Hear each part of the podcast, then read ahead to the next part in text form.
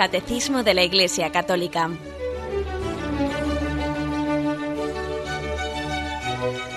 Un programa dirigido por Monseñor José Ignacio Munilla, Obispo de San Sebastián.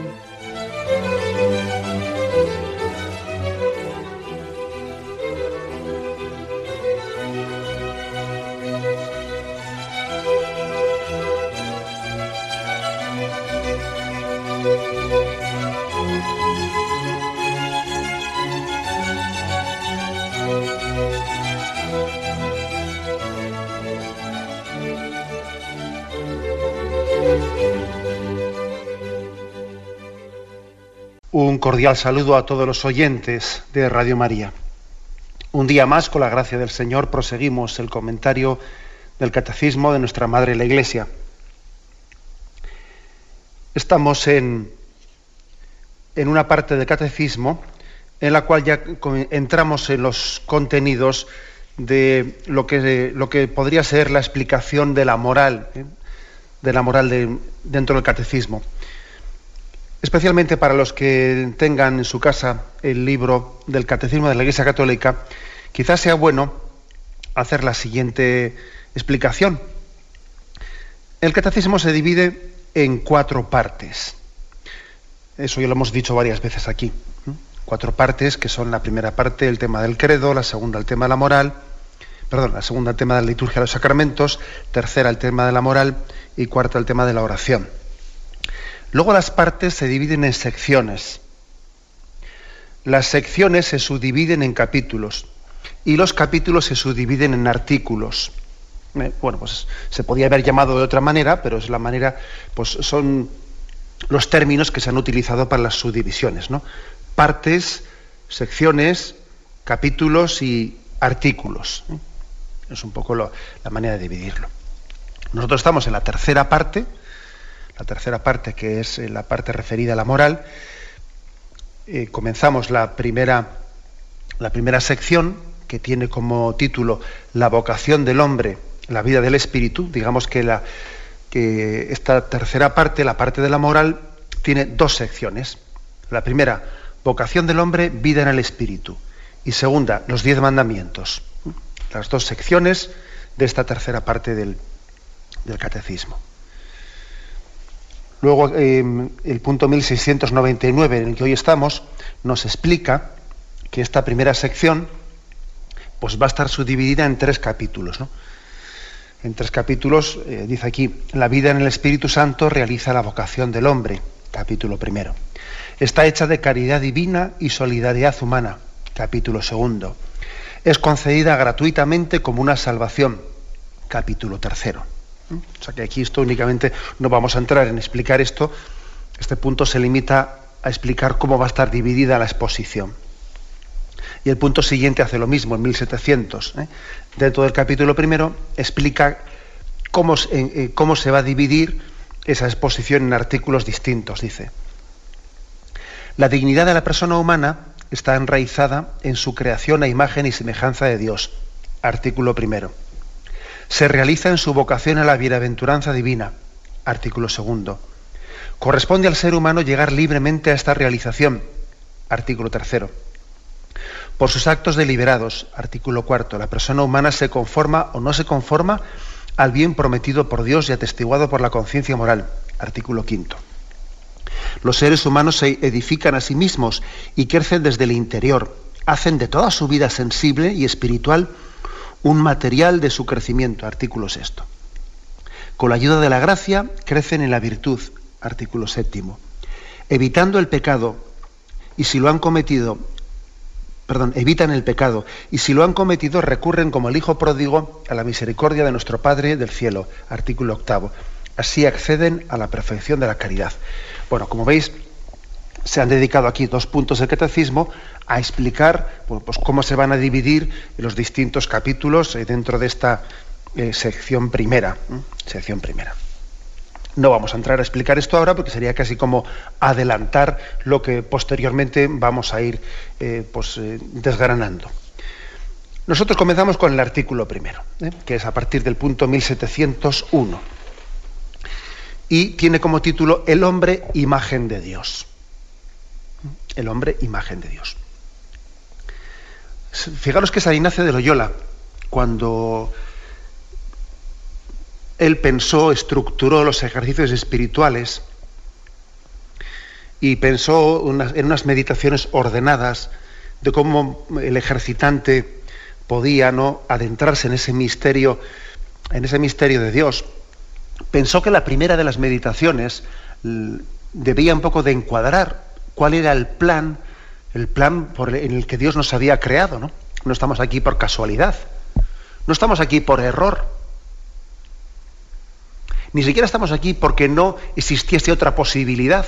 No, no, Dios perfectamente podía no habernos creado. La existencia humana, pues no es ni fruto de una necesidad, ni de una casualidad, no es algo que haya ocurrido sin una intención expresa, ¿no? Por parte de Dios. Bueno, pues San Ignacio de Loyola ponía como la primera meditación de los ejercicios una meditación que se llama principio y fundamento. O sea, ¿cuál es el principio y el fundamento de mi existencia? ¿Qué pinto yo aquí? O sea, ¿qué pintamos en esta vida? ¿Qué, qué sentido tiene nuestra existencia, no?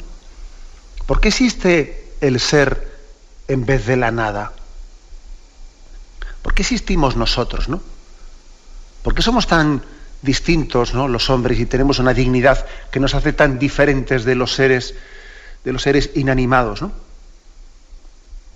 Bueno, todo esto que San Ignacio de Loyola, eh, pues él formuló con esa, con esa meditación principio y fundamento. ¿Cuál es el principio y el fundamento de mi vida? Pues eh, está de una manera introducido aquí en el catecismo en el artículo primero que responde a este título, El hombre, imagen de Dios. ¿Eh? Y queremos explicar qué es el hombre. dice así este primer punto, 1701.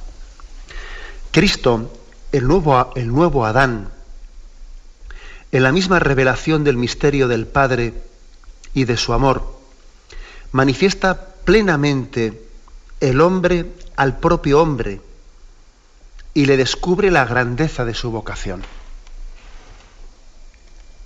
Bueno, pues aquí se refiere, se, cita, esto es un texto tomado literalmente de la Constitución Gaudium et Spes del Concilio Vaticano II, el capítulo 22.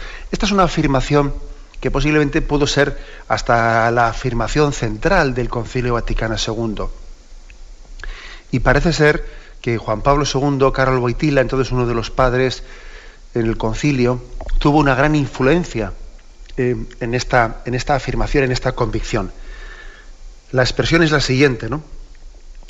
El misterio del hombre, el misterio del hombre, solo se esclarece en el misterio de Jesucristo.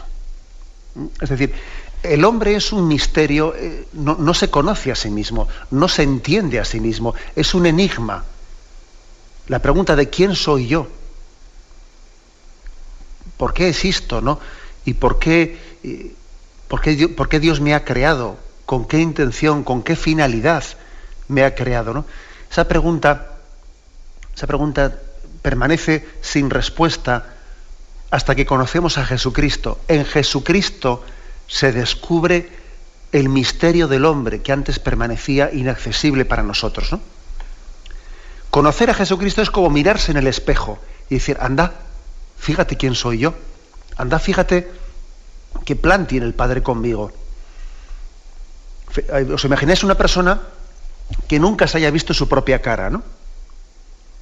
Alguien que, bueno, pues no, existen, imaginaos que no, no existen los espejos, tú nunca te has visto a ti mismo, no tienes ni idea de cómo es tu cara, Tampoco has podido verte nunca reflejado, pues yo que sé, en un charco de agua, ni nada por el estilo. Nunca, nunca has visto tu cara, imagínate eso.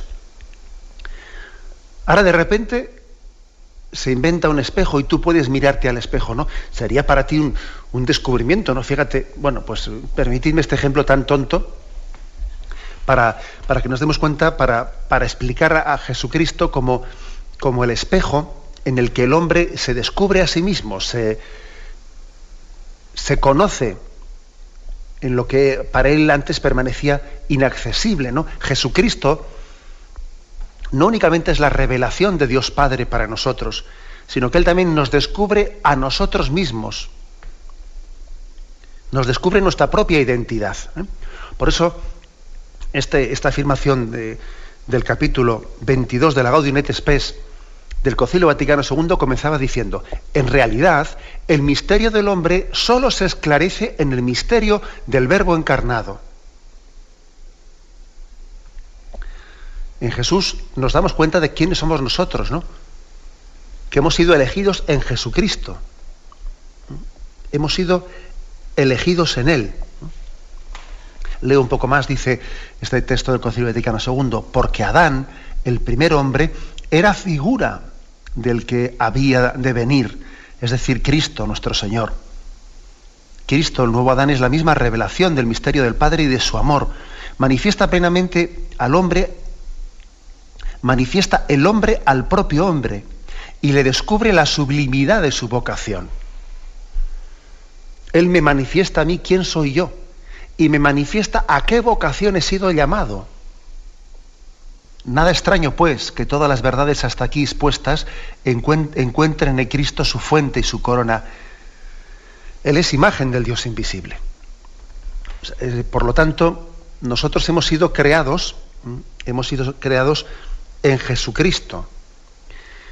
Descubrimos en Jesucristo que existía un plan de Dios Padre, un plan por el que el hombre sería creado en Cristo, es decir, Dios hizo al hombre queriendo comunicarle también, queriendo compartir con él esa filiación, esa relación paterno-filial que tienen el Padre y el Hijo. Es como plasmar ¿no? en nosotros eh, pues esa relación intratrinitaria entre el Padre y el Hijo. El plan de Dios fue ese siempre. Hacernos hijos en el Hijo, en Jesucristo. Dios Padre sabía que el hombre, pues porque para eso es omnisciente, Dios conoce todo, ¿no? el pasado, presente y futuro. Y Dios sabía eh, que el hombre, ese hombre que él creaba, ese Adán y esa Eva, iban a pecar. Y Dios conocía su plan de redención por Jesucristo. Y Dios conocía que la forma de, de redimirnos, pues iba a ser no únicamente la de devolvernos a nuestra, a nuestra condición primera ¿no? del paraíso terrenal, sino que iba a ser su plan de redención, iba a ser el de elevarnos a una condición superior, de hacernos hijos, de introducirnos ¿no? en esa filiación divina.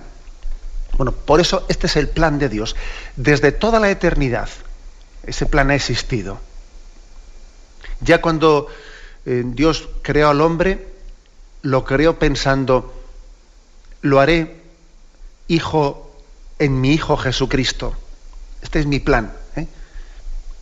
De la sobreabundancia del amor de Dios Padre, de esa sobreabundancia del amor, eh, surge su, decisión de, creación del hombre. Por eso también decimos una cosa, fijaros, eh, el amor conyugal, el amor del padre y de la madre, tienen como, como, una característica el estar abierto a la vida porque es una imagen, el, amor que tienen los esposos es una imagen del amor de Dios, que ese amor de Dios es sobreabundante y es fecundo. El amor de Dios no se, no se autocontempla. El amor de Dios tiene una sobreabundancia que lo que hace es expresarse en la creación. Es como una fuente, una fuente que, mm, que sobreabunda y se derrama por los costados, ¿no? Esas fuentes que solemos ver tan preciosas en algunos jardines. Pues ese es el amor de Dios, que es tan infinito, que sobreabunda y entonces crea, y crea de la nada, ¿no? Bueno, pues mm, esta es la, razón por la que Dios mm, nos ha creado, por la sobreabundancia de su amor. Obligación no tenía ninguna. Obligación no tenía ninguna, pero es como coherente, ¿no? Coherente con su amor infinito, el expresarse y el, y el haber tomado la decisión de habernos creado, ligándonos y, haciendo que compartamos eh, esa naturaleza divina de su Hijo Jesucristo y que compartamos la relación de padre a hijo que tienen entre, entre Dios Padre y el Verbo encarnado, ¿no? Esa relación paterno-filial. Quiere también, ha querido que nosotros la compartamos. Una afirmación, como veis, impresionante, ¿no? Decimos, ¿cuál es el principio el fundamento de mi vida? ¿Qué pinto yo? ¿Por qué he sido creado? ¿Qué hago aquí? ¿Mm? Yo no estoy aquí por equivocación. No estoy por equivocación. Estoy por una decisión libre y amorosa de Dios Padre. Dios me ha creado libre, libremente y con una motivación puramente de compartir su amor conmigo. Y entonces decimos esto, ¿no? Que, que Cristo es imagen de Dios invisible y en Él, eh, en Él nosotros nos, nos conocemos y nos damos cuenta que hemos sido, que, permitidme este ejemplo, ¿no? igual que un pintor, cuando va a hacer una obra, bueno, pues ese pintor pone en un sitio, eh, pone el, el, original, ¿no? Le sienta a esa señora o a quien sea para que pose y con el, con el pincel pues va haciendo allí su lienzo y mira al original y va copiando y va tomando algunos rasgos del original. No, se mueva usted, gira un poco la cabeza y va mirando el original y va pintando. Bueno, pues esa imagen puede servir para que nos demos cuenta que nosotros hemos sido creados teniendo a Jesucristo como modelo. Que somos, que somos imagen, imagen de Dios, imagen de Jesucristo ese, ejemplo que pongo así, digamos, tan gráfico, ¿no? Del, pintor, pues es un ejemplo, como os podéis imaginar, es una, imagen humana, pero que a veces también necesitamos, ¿no? Imágenes humanas para caer en cuenta de que hemos sido creados en Cristo, siendo imágenes y, semejanza, ¿no? Y, y no me refiero, como os podéis imaginar, al parecido físico.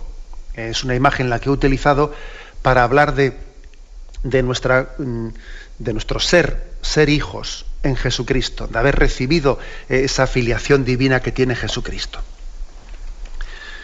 Bueno, este texto, al cual aquí también se hace referencia, Cristo, imagen de Dios invisible, dice así, por Jesucristo. Él es imagen de Dios invisible, primogénito de toda la creación, porque en Él fueron creadas todas las cosas en los cielos y en la tierra, las visibles y las invisibles, tronos, dominaciones, principados, potestades, todo fue creado por Él y para Él. O sea, nosotros fuimos creados por Cristo y para Cristo. Él existe con anterioridad a todo y todo se mantiene en Él. Él es primogénito de toda la creación. Él es como Él. O sea, Dios creó pensando en su Hijo fue como el modelo ¿eh? del cual, en el cual se inspiró el pintor para que con su pincel hiciese aquel cuadro maravilloso. Somos imagen del Dios invisible. Porque Cristo es la imagen del Dios invisible. Nosotros hemos participado de esa imagen. Bueno, pues este es un misterio que nos ha sido revelado en Jesucristo. Nosotros formamos parte de ese plan de amor. Por lo tanto, uno de los pecados más grandes ¿no? que, podemos tener y una de las miserias más grandes ¿no? que, puede, que puede vivir el hombre es no encontrar sentido a su vida. El, que el hecho de que el hombre diga, pero qué, qué, vida tan, no sé qué, ¿no? Qué vida tan desgraciada, pero qué pinto yo. Parece que estoy en esta vida por equivocación y tal, ¿no? Uno de, digamos, de los, de los males y de los pecados, incluso más graves que puede cometer el hombre, es rechazar el sentido de la existencia. Rechazar ese sentido de la existencia. Es, eh, nosotros, en el sentido de mi, existencia, tiene un nombre, es Jesucristo. Él da sentido a mi vida. ¿Mm? Repito esta, eh, esta frase del Concilio Vaticano II. En realidad, el misterio del hombre solo se esclarece en el misterio del Verbo encarnado en Jesucristo. Ese es el misterio, ¿no? Esa es la, luz. En Jesús yo me conozco, en Jesús yo me entiendo a mí mismo. Antes no me entendía, antes yo no sabía, ¿no? No sabía quién era yo y qué pinto en esta vida, pero en Jesucristo he recibido la gracia de, de conocerme interiormente, ¿no? Bien, tenemos un momento de reflexión y continuamos enseguida.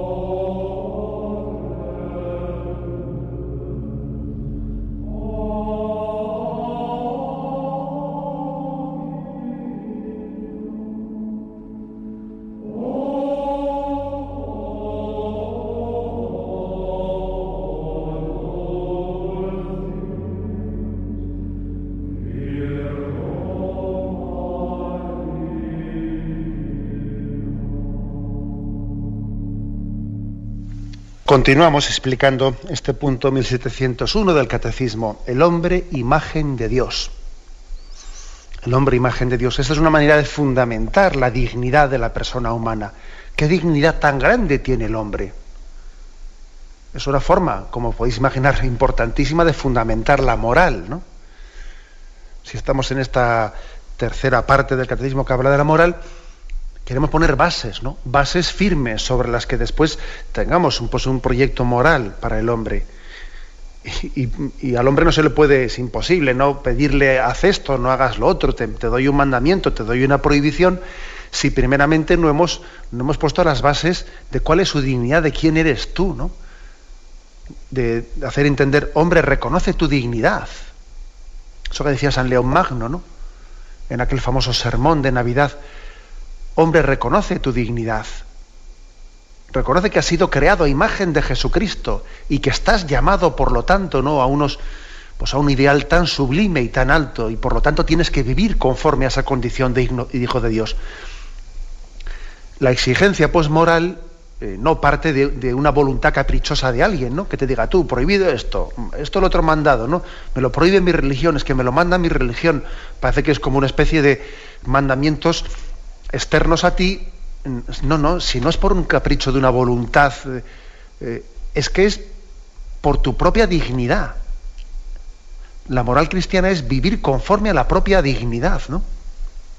Reconoce que ha sido por quien ha sido creado, reconoce cómo ha sido amado desde el principio y que ha sido creado con la intención de, ser imagen del Hijo de Dios. Y por lo tanto, vive conforme a ello. ¿eh? Es una manera de poner las bases firmes del proyecto moral cristiano. Bien, decía que estoy en el punto 1701, ¿no? En ese punto pues decía, en Cristo, imagen de Dios invisible, el hombre ha sido creado a imagen y semejanza del Creador. A imagen y semejanza del Creador. En Cristo, Redentor y Salvador, la imagen divina alterada en el hombre por el primer pecado, ha sido restaurada en su belleza original y ennoblecida con la gracia de Dios. Bueno, aquí pasa una cosa, y es que fuimos creados a imagen de Dios, a imagen y semejanza del Creador, el pecado original y nuestros pecados personales entraron en la historia distorsionando, ¿no? distorsionando ese plan primero de Dios de hacernos hijos suyos, pero afortunadamente a Dios no se le escapa nada de la mano. Dios es capaz de integrar en su providencia, en sus planes, hasta nuestro propio pecado. El pecado que es contrario a la voluntad de Dios, Dios sin embargo es capaz de hacer ese milagro de decir, bueno, esto lo voy a reintegrar de nuevo, lo voy a reintegrar en el plan, en el plan salvífico, de manera que lo que en un principio era algo contrario a la voluntad de Dios, Dios es capaz de hacer de ello todavía otro motivo de manifestación de sobreabundancia del amor, donde abundó el pecado, sobreabundó la gracia.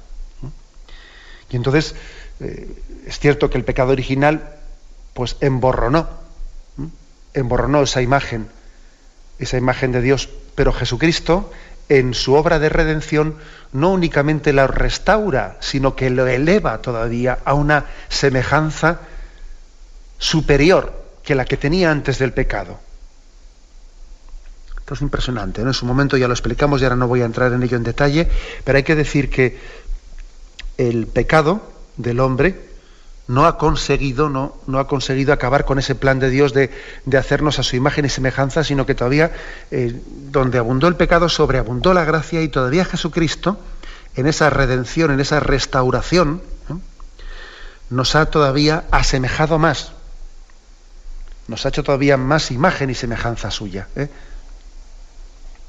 Esta es una afirmación, por lo tanto, importante. El punto 1702. La imagen divina está presente en todo hombre. Resplandece en la comunión de las personas, a semejanza de la unión de las personas divinas entre sí.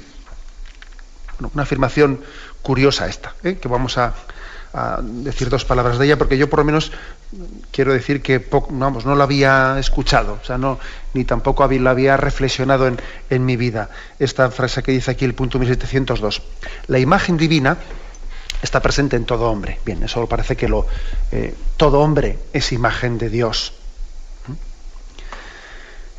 Aunque es cierto eh, pues que el bautismo, el bautismo al configurarnos con, eh, con, Jesucristo, pues hace que esa imagen y semejanza todavía sea muy superior porque nos está injertando en Jesucristo y nos está dando una filiación divina pues que todavía hace que, que, la imagen y semejanza sea muy superior. Pero bueno, la imagen divina está presente en todo hombre, por la creación. Por la creación. Bueno, pero fijaros lo que, lo que, digo que a mí me parece una afirmación eh, novedosa y sorprendente, porque pocas veces ¿no? yo creo que predicamos de esto. Dice, resplandece en la comunión de las personas a semejanza de la unión de las personas divinas entre sí. O sea, es decir, que esa imagen divina em, no es una imagen divina que esté únicamente a título individualista o particular dentro de cada uno de nosotros. Bien, vale, o sea, es decir, cada ser humano individualmente considerado tiene una imagen divina. Pero aparte de esto, aparte de esto, esa imagen divina resplandece en la comunión que tenemos unos con otros. Dios es Trinidad, es Padre, Hijo y Espíritu Santo. Dios también es relación entre las personas divinas. Y por lo tanto su imagen y semejanza también está en la relacionalidad, o sea, en el relacionarnos entre nosotros en comunión.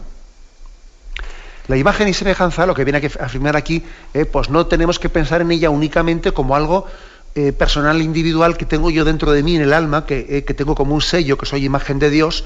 No, es que Dios es Padre, Hijo y Espíritu Santo, es relación entre las tres personas y por lo tanto la imagen, ser imagen de Dios, también es mm, expresar esa comunión entre nosotros, a imagen de la comunión que hay en la Trinidad entre las tres personas.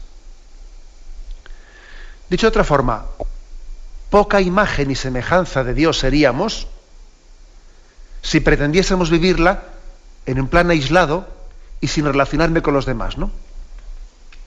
O autoexcluyéndome de esa relación me parece que, esta afirmación es, vamos, es, impresionante. Yo, mm, yo, yo, digo que no la había meditado y es hermosa, ¿no? Resplandece en la comunión de las personas a semejanza de la unión de las personas divinas entre sí. Y para profundizar un poco más en esto se nos remite, aquí eh, lateralmente se pone un punto 1878 que dice, dice lo siguiente, todos los hombres son llamados al mismo fin, Dios existe cierta semejanza entre la unión de las personas divinas y la fraternidad que los hombres deben instaurar entre ellos en la verdad y en el amor. Existe cierta semejanza entre la unión de las personas divinas y la fraternidad que los hombres debemos de vivir entre nosotros. Dios no es un ser solitario. Y si Dios hace algo a su imagen y semejanza, lógicamente deja su sello en eso que ha creado. Y, eso, ¿qué supone? Pues que ese sello que tenemos nosotros, ¿no? Ese sello de haber sido creados por Él a su imagen y semejanza, ese sello tiene que incluir en nosotros pues una sociabilidad ¿eh? o una tendencia de relación, de comunión con lo que nos rodea. Esto es importante, ¿eh? porque ocurre a veces en la vida que fruto de malas experiencias, fruto de roces, frutos de decepciones que hemos recibido de otras personas, pues uno tiende un poco a aislarse, ¿no? Tiende a aislarse y tiende a decir, mira, pues para, para no pecar ¿eh? y para estar cerca de Dios, lo que tengo que hacer es quedarme solo. Porque si, si me acerco con los demás, vamos, me pierdo la paz, pierdo la paciencia y a veces, fruto de las malas experiencias, nos podemos aislar y, y entonces cometemos un error, porque en, ser imagen y semejanza de Dios también se expresa en esa relacionalidad, en estar en comunión con los demás. ¿Eh? es muy importante esto. ¿eh? Tuve una, tertulia pues este, este fin de semana anterior con, un padre franciscano, vamos, con, con, el general de los franciscanos que estaba por aquí, por aquí presente, ¿no? Y la verdad es que le escuché una frase que me, que me llamó poderosamente la atención, ¿no? Decía él, decía él que teníamos que, mm, que educarnos, educarnos profundamente en, en confiar, ¿eh? en confiar mutuamente, ¿no? entre nosotros y al mismo tiempo, al mismo tiempo, en no poner nuestra confianza en el hombre. Y entonces dice, ¿y cómo, cómo se compaginan esas dos cosas? No, las dos cosas son ciertas y las dos cosas son verdad, ¿no? Estamos llamados a no confiar en el hombre porque sabemos cuál es su condición pecadora y por lo tanto no nos vamos a sentir decepcionados ni venirnos abajo porque alguien nos falle, porque es propio del, hombre su condición pecadora y va a fallar, el hombre va a fallar por definición, va a fallar. Por eso muchas veces decimos, no, Jesús, el amigo que nunca falla. Pues es que es propio de la condición humana que nos falle, que, también tengamos que ser tarde o temprano testigo de, la debilidad de, la persona, de, las personas que nos rodean, ¿no? Como ellos son testigos de las nuestras. Ahora, sin embargo, estamos llamados a, sabiendo que el hombre, sabiendo que no podemos poner nuestra confianza en el hombre, estamos llamados, sin embargo, a vivir en confianza con lo que nos rodean, en la medida en que se puede confiar en el hombre, ¿no?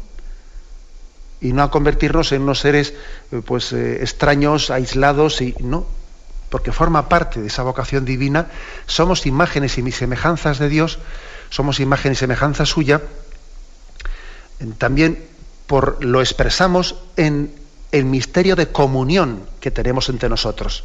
Eso es imagen de la comunión intradivina de la Santísima Trinidad.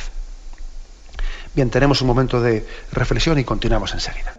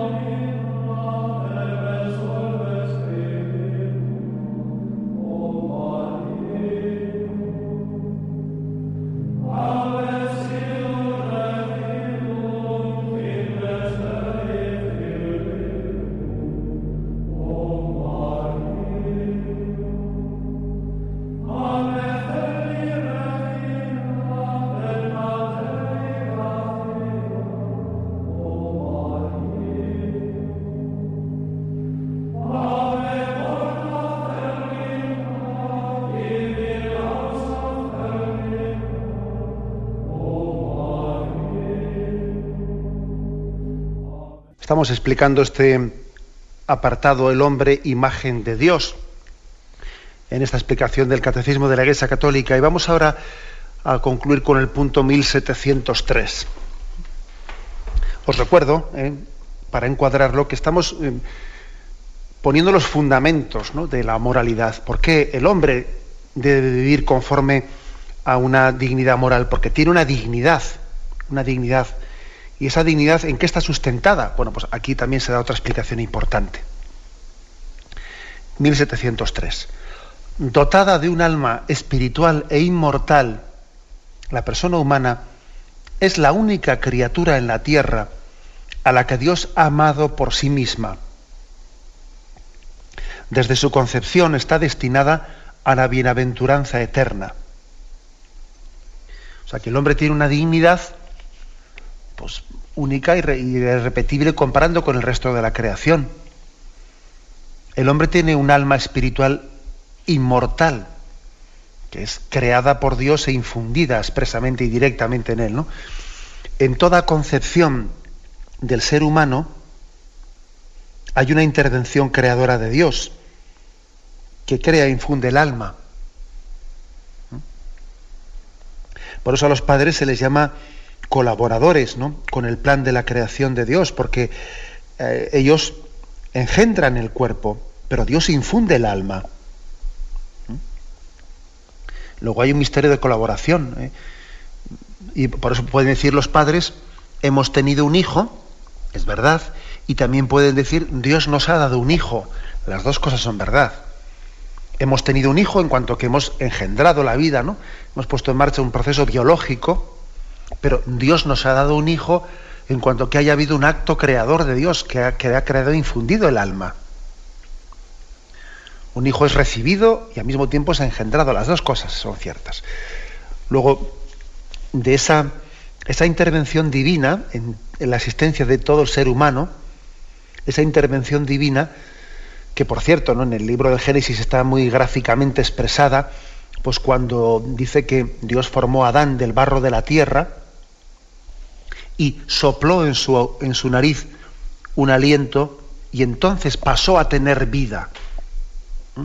Es una imagen hermosísima de la creación y la infusión del alma humana.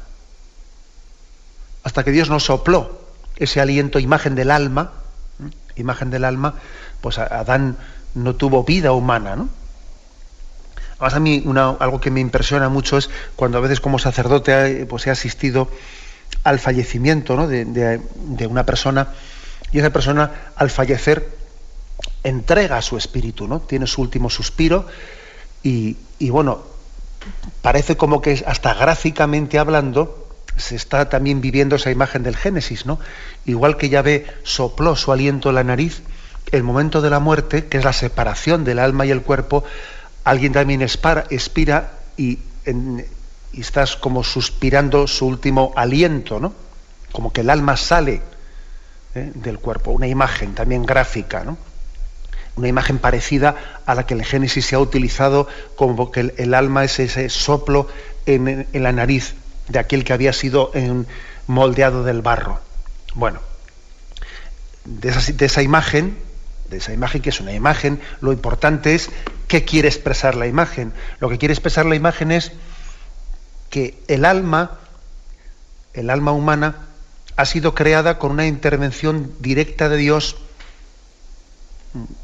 que todavía nos ha hecho, hace que nosotros no únicamente nuestra, la imagen y semejanza de Dios, está, por supuesto, nuestro cuerpo. También nuestro cuerpo es imagen y semejanza, pero de una manera muy, muy especial lo es nuestra alma.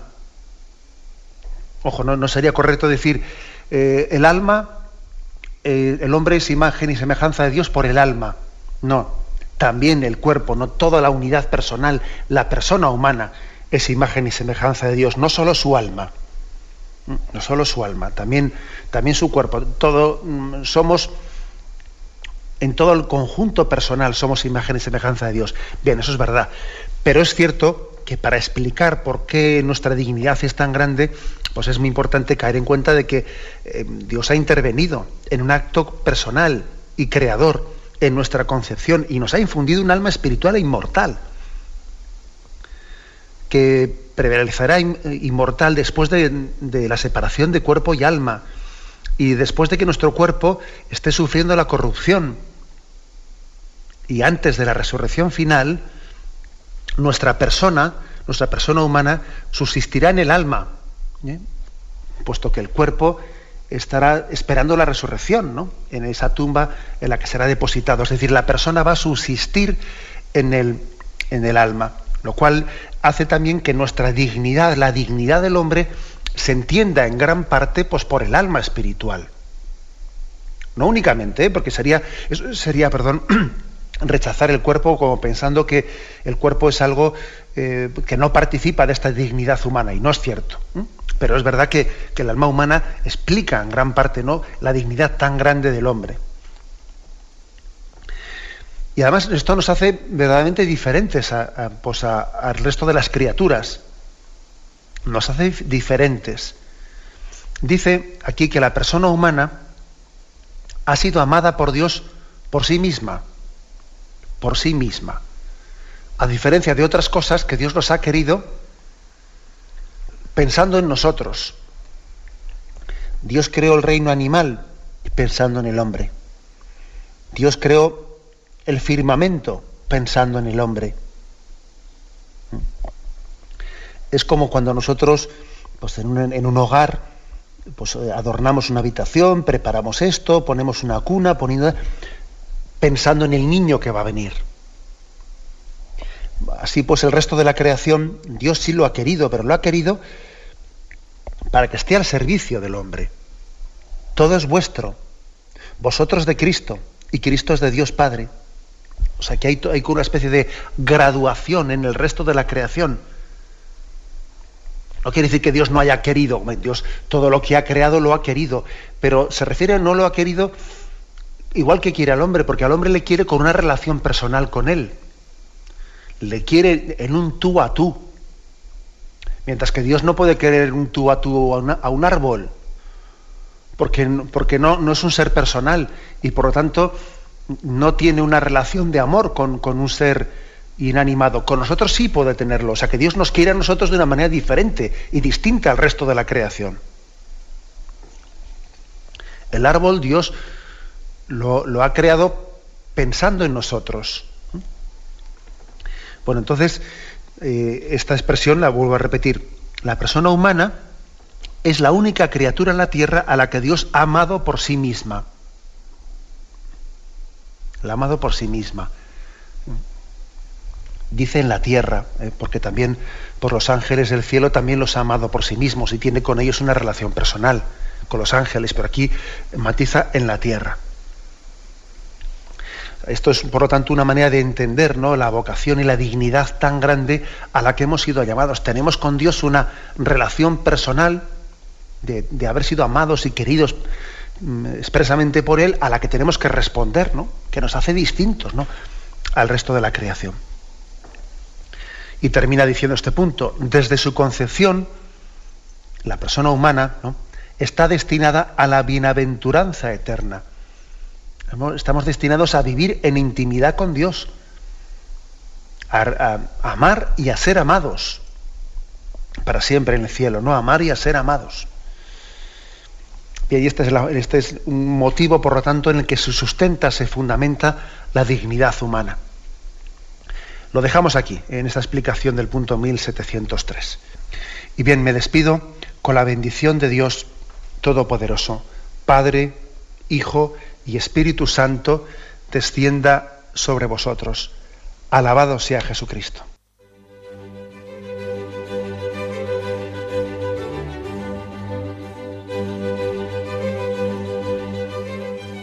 Finaliza el Catecismo de la Iglesia Católica, un programa dirigido por Monseñor José Ignacio Munilla, obispo de San Sebastián.